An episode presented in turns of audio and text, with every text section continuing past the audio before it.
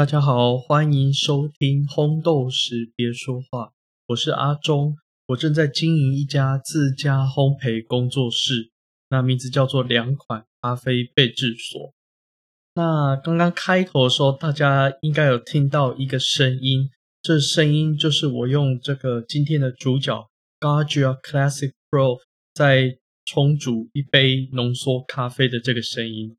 在开始之前，先声明一下。本集不是叶配，那当然也欢迎厂商如果叶配的需求可以跟我来洽谈这样子。那其实我在回顾上一集，就是我们第一集的时候，我觉得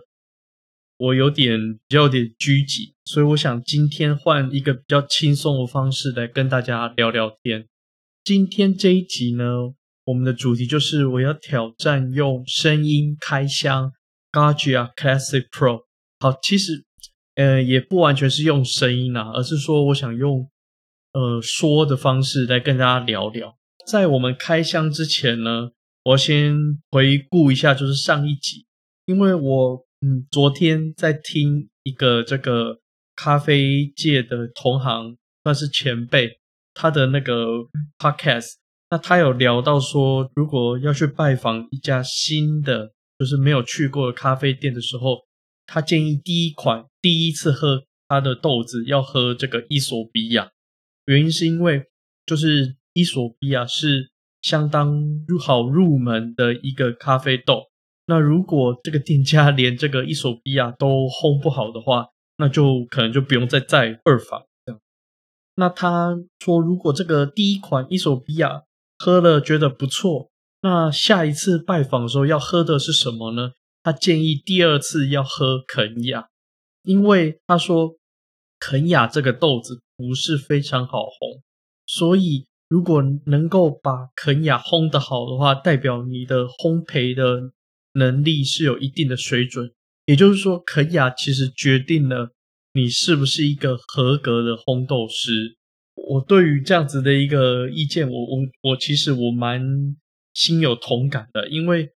我自己觉得肯雅真的是非常非常好烘，像我上次没有跟大家分享到，就是我自己在刚拿到这台烘豆机的时候，我刚好有进肯雅，那我一口气，其实我为了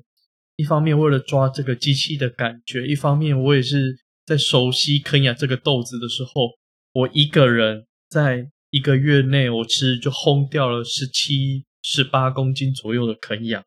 所谓烘掉是指烘了丢掉，所以其实这个报废率其实是非常非常的高的。所以到现在我大概能够掌握出一锅这个好的肯雅，我觉得某种程度上也算是我应该算是及格了吧。这样子，那这是简单回应一下上一集的这个内容。那今天我们要来开箱这个 Gargia 的这台咖啡机啊。首先，为什么会突然想到要开箱这一台咖啡机？其实是因为今年我想要开始上架意式咖啡，因为目前的这个规模有些限制，所以我目前可能会以这个 S O E 为主啊。这样，那一般有些人会对于 S O E 会有一些不是很明确的一些认知啊。我想简单跟大家在这边分享一下，S O E 它其实指的英文叫做。Single Origin Espresso，那其实翻成中文就是单品浓缩啊。那可是这个单品浓缩，其实单品这个字在台湾的这个翻译上其实不是那么的精确，因为单品它其实是其实叫做单一品种，但其实我们目前讲到，不论是 S O E 就是单品浓缩，或是单品手冲咖啡，这个单品。通常它不会是单一品种，因为一个产区啊，比如说呃哥伦比亚的某某庄园，它这个庄园里面这个庄园主，他要在要种植这个咖啡树的时候，通常会考量到很多的很多的因素，比如说病虫害，比如说产量，比如说风味等等，还有他前面前辈累积下来这个经验，所以通常呢。一个庄园，咖啡庄园，它会产出的通常是至少有两三种以上的咖啡品种，然后混合在一起，混合种植、混合采收，然后混合装袋，然后混合的这样出口。所以我们这边在讲 S O E 的 Single Origin，其实实际上在指的是指单一产区，也就是单一来源的单一庄园的这样子的一个产品。大家可能会觉得说，我我今天想要喝 S O E 还不简单，我就把咖啡豆烘深一点不就好了吗？其实烘豆的人啊，在决定说我们要采购哪一只豆子，那这只豆子我可能会有呃三个方向，一个就是把它做成单品的手冲，另外一种就是把它做成配方豆，意式的配方豆，那中间的比较中间值就是。可能我会把它做成 S O E。我们在一开始要决定要进这一款豆子进来的时候，我们就应该要先确定好，说这一款豆子它的风味的特性，它它的走向，它比较适合哪一个方向。那不太能够说，今天它明明是一个单品的豆子，结果我把它烘成像配方豆这样子。或是我今天我是配方豆，然后我我却要想办法把它烘成单品手冲再卖，所以呃有另外一个情况就是，如果说今天呃我烘的一支咖啡豆，然后结果被拿去这个浓缩的方式去萃取，意式的萃取，结果喝起来非常好喝，那其实我会有点呃伤心啊，因为这代表说我我的烘豆的技术。还有我的这个品管都还有很多加强的空间。那今天要开箱的这一台 Gaggia Class Pro 是我人生的第一台意式咖啡机啊。其实我原本我是要买大家都知道的一台非常常见的就 Silva 这台咖啡机，我已经放进去那个购物车准备要结账的时候，我在这个脸书我就看到 Jacky。那一拳老师他在预告说他要来团购那个家用意式咖啡机，我就哇，因为上一次 Jacky 老师团购磨豆机的时候我没有跟到，那其实后来这个磨豆机它变成是在台湾就是一位难求啊，所以说我就很想说把握这次机会，结果我看后来 Jacky 老师他开直播，然后介绍这一台 Gaggia Class Pro，我看它实际操作在使用上都是非常非常的。看起来是很符合我的需求。更重要的是，它原价市价好像将近三万元，结果 Jacky 老师这个团购价最后价差竟然高达五千块。那其实就不用想，如果就是价差有这么样子的差距的话，其实它就是真正的，就是真的是一个团购的一个优惠。所以我就趁这个机会转向买了这台 Classic Pro。那这也是我人生的第一台意式咖啡机啊，所以我我觉得还蛮新鲜，到现在快一个礼拜了这样子。那大家大部分人都是要家用啊，那有些人会在犹豫，说我第一台这个家用的意式机，我是要选择全自动还是半自动呢？或是我是要选择美式，还是要选择我这种意式机呢？那我跟大家分享一下我自己的一个选择的那个过程。那我会选择半自动咖啡机，其实，呃，它跟全自动相比，它最大差别就在于说，半自动咖啡机它在研磨品质这个部分，还有它的填压的这部分，其实是比较好的。怎么说呢？就是因为半自动咖啡机理论上你应该是要自己研磨磨成粉，然后把这个粉。再倒进去粉杯里面，然后再填压，然后再放进去这个机器去做萃取。所以机器其实它只是提供这个压力这个部分，它并没有参与到这个研磨还有填压。所以这一部分变成是你可控。可是全自动咖啡机来说，它其实它就是一站式的，就是你豆子放进去，它帮你磨，它帮你填压，到最后一整杯咖啡出来。可是，其实我们目前市面上看得到全自动咖啡机，其实在这个研磨的品质上，还有这个是填压的这个力道，还有它的准确度上，其实都还有很大的进步空间啊！所以这才是为什么人工在一些比较精密的地方，其实它还是有它非常珍贵的地方。所以我选择半自动。那为什么不选那个手动的那种拉把式的？其实，呃，半自动咖啡机它跟手动最大差别在于这个稳定性，因为。呃，我们要知道，咖啡这个东西，其实尤其是意式咖啡，它是非常的精密，也就是它非常的敏感。它的一杯、两杯之间的这个差异，可能因为你的这个甜粉的力道，可能因为你粉的使用量，可能因为今天的天气各方面一点点细微的影响，就会产生很大很大的变化。那我们咖啡啊，呃，不管是我们今天是要出杯给别人，或是我们自己要喝，或是我今天我是一个烘豆店，我要做品管的时候，我都会建议大家最好是我们要把大部分的变音都固定下来。你不能够说今天，呃，明明就是同样的天气，结果我前一杯跟后一杯，就我这个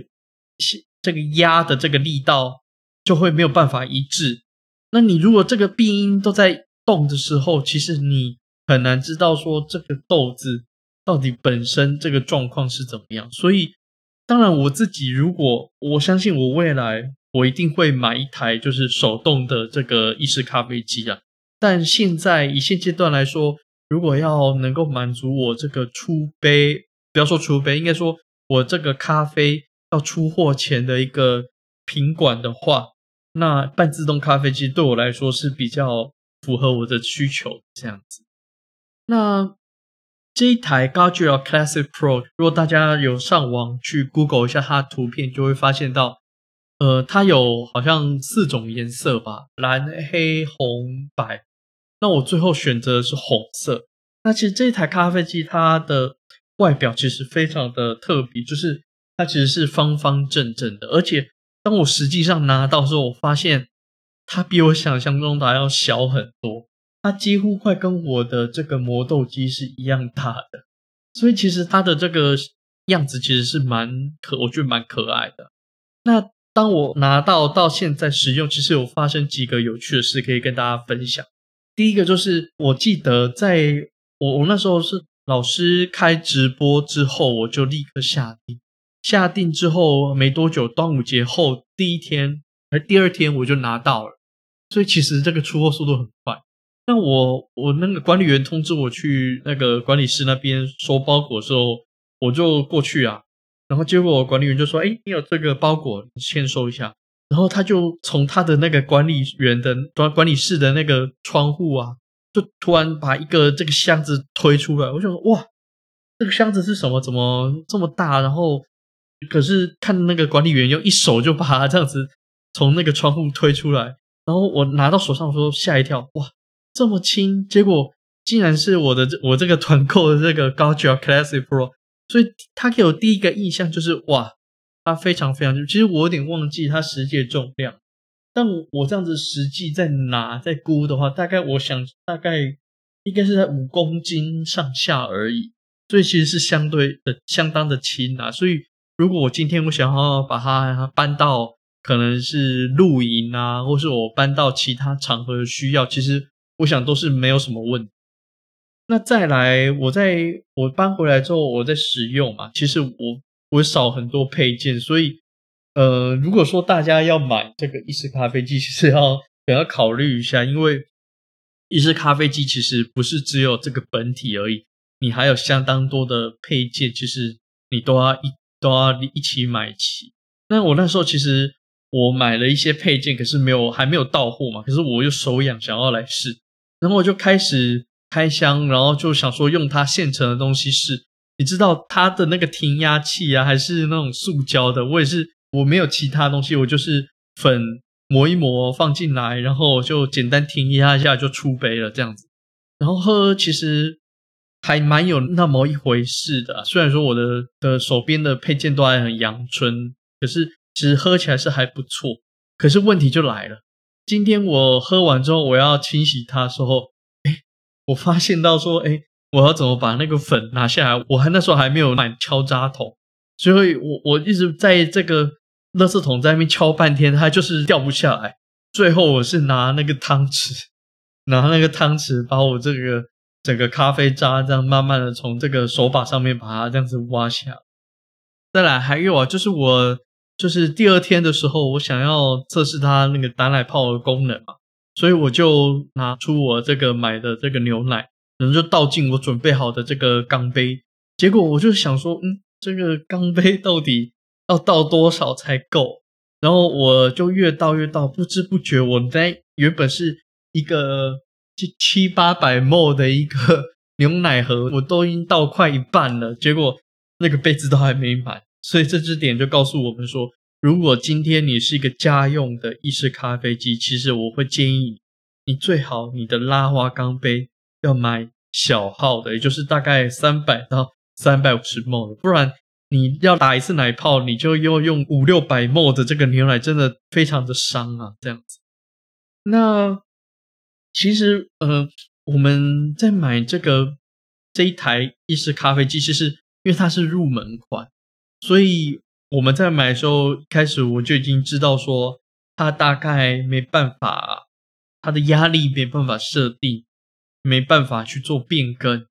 这是我们一开始要先知道。那再来它。的这个冲煮头的这个温度，其实也是它内部已经预设好，我猜大概九十一、九十二度吧，我猜，但是我没有实际测量啊。那其实我我们一开始在买的时候也都知道没办法去设定，那再来它也没办法做一些很完整的，就是预计几秒的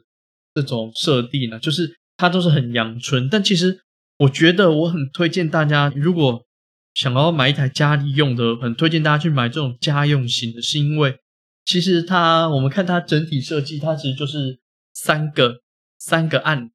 很简单三个按钮，那分别是电源、咖啡出水，然后再就是蒸汽的加热。它的这个整个设计是非常的简便简易，然后没有用到什么电子的电子式的这个控制，所以换句话说，它这样其实。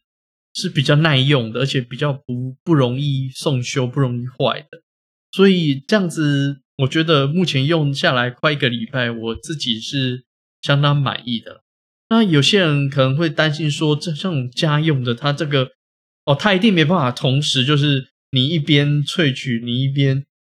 还要去那个打奶泡，一定没办法，一定是要分开的。呃，其实我在实测它这个，你萃取完之后，你要打奶泡，其实它整个加热的时间大概只需要不到一分钟，大概四十几秒就够了。所以其实这个时间，其实你去冰箱里面拿一罐牛奶出来倒，倒好之后，其实你就差不多可以开始做。所以其实在这这个时间上，其实都还蛮够用这样子。那最后我们来讲讲这个，如果要讲我这一个礼拜用下来，这个 Gadget Classic Pro 它的。几个优点，几个缺点的话，嗯，我们讲各三个好了。我想给大家一个参考了。那第一个就是这个 Gadget Classic Pro，它第一个优点就是我一开始让我印象非常非常深刻，就是它的体积很小，而且它的设计是一个方方正正，然后四个颜色，所以第一个它既不占你的空间。让你的整体的这个空间的配置是非常灵活之外，它还非常的轻巧，所以很适合你今天有比较需要移动的一些场合的需求的时候，是它一个非常大的优点。那第二个就是它下面这个沥水盘啊，那这个沥水盘的这个水槽啊，其实相当的深啊，我我去跟那个。Silva 去比啊，其实它的沥水槽算是比较深的，所以这个有什么好处呢？就是我们旁边会有一个泄压的一个管嘛，那个泄压管其实它是会有一些水，在你每次冲煮结束，它会泄压出来的。那再来就是你你要预先预热你的冲煮头的时候，或是你要清洗的时候，其实也当然都会有水落下来。可是你这个集水槽其实它很深，你一整个早上或是你一整天你在使用上，其实你可以用好。之后，你再做一次的去倒水去清洗就好，你不用在那边来来回回去倒水，然后再回来。这我是我觉得它第二个优点。第三个，我觉得它让我印象比较深刻的一个方便的地方，就在于它的加水的方式其实有两种。如果大家不太明白的话，也可以上网去看那个影片，因为它的那个加水的那个水槽啊是透明的，在这个冲煮头的里面，我们可以直接把它冲煮头下方那个那个水槽直接拿出来去倒水就好。可是呢，你也可以不要把那个水槽拿出来，你可以直接从上面的盖子把它打开，水就倒下去。所以你很容易就可以看到说，你到底你现在要喝咖啡，你的水槽里面的水够不够，会不会干烧？所以你就不用说还要去记忆或是去检查说这个水够不够，就是它是比较便利的一个方式。那当然有三个优点，也有三个缺点。那我现在讲缺点部分，第一个让我非常无可奈何了，因为它的成本考量。第一个就是它的填压器，它原厂附赠的这个填压器是塑胶的，而且这个塑胶填压器它还不够这个五十八 millimeter 大小。我们一般这个冲煮头是这个五十八的这个规格，那它这个填压器理论上你是原厂附的，也应该是五十八的规格，结果。它还不足这个规格，所以便是你在用它原厂那个塑胶的压的时候，其实会有外围一部分粉是压不到。因为我我蛮要求这一个，所以我就赶快去买一个五十八的这个填压器啊。所以原厂填压器其实不太好用啊，这是第一个缺点。第二个缺点就是我们刚才说它的沥水盘啊，其实它优点就是很深，可是同时其实也给它带来一个缺点，就是它的这个沥水盘比较高。或甚至有点太高了，所以导致于说，你这个冲煮头离你的沥水盘的这个距离不够，所以你放杯子啊，其实有些比较高一点的杯子其实放不太下。那更不用说，你今天如果说比较精确的，你还需要拿一个秤在下面称，其实你真的是有点做不太到。你变成你必须要把它这个沥水盘拿开去去做，当然沥水盘是可以拿开的啦。所以国外有这样子的一些玩家，他就推荐说，其实你就把这个沥水盘拿开，它就有一个充足的空间。但是我觉得这个设计上其实就是有一好没两好，对啊。那第三个，第三个我觉得是这个所有缺点里面我不太能接受，就是呃，如果有在玩这个意式咖啡的人都比较喜欢，通常比较喜欢这个无底的手把。因为无底的手把，就是你可以看到它这个，一方面也可以看到你填压的这个好不好，然后出来的这个品质。一方面你看到所谓那个金黄色那个老鼠尾巴，你就会就是有一种很舒服的这种感觉。可是不好意思，你在这个 Gaggia Classic Pro 里面，你目前在台湾你是没有办法的，因为它原厂附的这个冲煮手把是双份的。也就是说，它是双头的、双头的这样子的一个冲煮手把，而且国内的目前这个厂商它没有进，也没有进，就是无底的手把可以更换。那它跟目前目前市面上流通的这些无底手把也都不不相容，因为这个它旁边的这个沟槽的这个厚度跟高度的关系，所以它是不相容，所以变成。如果你真的真的想要一个无底手把的话，你变成你必须要像我一样，就是你要去国外的网站订购，然后用这个国外寄寄到台湾的方式，你才有机会拿到这个无底手把。那我目前这个还没到货了，所以我还不知道到底最后是不是真的拿到这一个把手，是不是可以跟我的这个机器是真的相通。但是理论上应该是可以，但是。这就是一个比较不便利的地方啦。那以上就是今天要跟大家分享这个简单的这个 Gaja Classic Pro。其实这一台我目前在综合使用上，它给我个人的一个体验，其实是我觉得是非常好的。我觉得呃，目前为止我都没有一个就是说啊有点可惜，或是好像可以再更好的。我觉得。目前在使用上来说都是相当相当的愉快的一个地方，那也推荐给大家。那如果大家有兴趣有的话，那因为我不是厂商，那我也没有业配，所以如果这样需求的话，其实欢迎就是上厂商的网站去看这样子。